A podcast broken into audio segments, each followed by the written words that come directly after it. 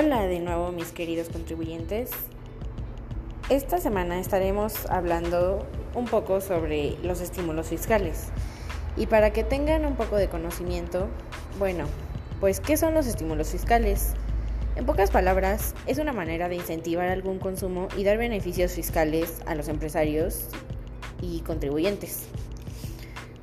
Eh, me voy a enfocar en los estímulos de la Ley de Ingresos de la Federación eh, estos tienen vigencia de un año y se han ido disminuyendo. Anteriormente habían 16, pero para este 2021 fueron publicados únicamente 8. Así que básicamente se redujeron por la mitad. Uno de los estímulos está contemplado en aquellas personas físicas o morales que consuman o adquieran el diésel por el desarrollo de sus actividades o el uso de sus automóviles o vehículos de carga, haciendo con esto referencia a los transportistas. Este estímulo consiste en acreditar lo que se pagó del IEPS contra el ICR. Este es uno de los estímulos para este tipo de contribuyentes. Otro estímulo vendría siendo para el sector primario, que consiste en solicitar la devolución del IEPS bajo ciertos requisitos y reglas que nos marca la ley. Otro estímulo también para transportistas es uno que nos indica que pueden acreditar contra el ISR el 50% de sus cuotas por peaje que se paguen. Por supuesto que también hay ciertos requisitos que se tienen que cumplir, pero lo importante es saber que existen. Otro estímulo va enfocado a aquellos que se dedican a la enajenación de libros, revistas y periódicos, que consiste en disminuir adicionalmente un 8% del costo de estas revistas y periódicos.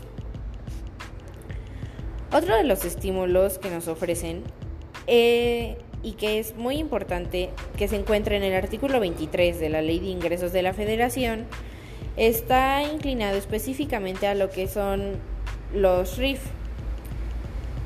al cual le dan la facilidad de determinar el IVA con base a un porcentaje, en lugar de aplicar el 16% sobre aquellas ventas las cuales vayan dirigidas al público en general. Es decir, que el consumidor no pidió factura, aún así debe cobrar el IVA, ya que va incluido en el precio, como bien sabemos.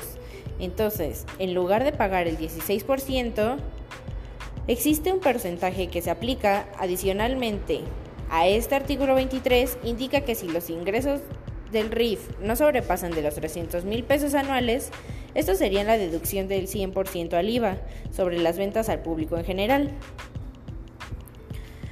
Por supuesto que hay otro tipo de estímulos que no cambian año con año. Por ejemplo, de la ley del ISR, por mencionar dos de ellos, mm, uno nos dice que aquellas empresas o personas que contraten con capacidades distintas pueden acreditar el 25% adicionalmente de los sueldos que se le paguen a estas personas. También hay otro estímulo por contratar personas adultas mayores.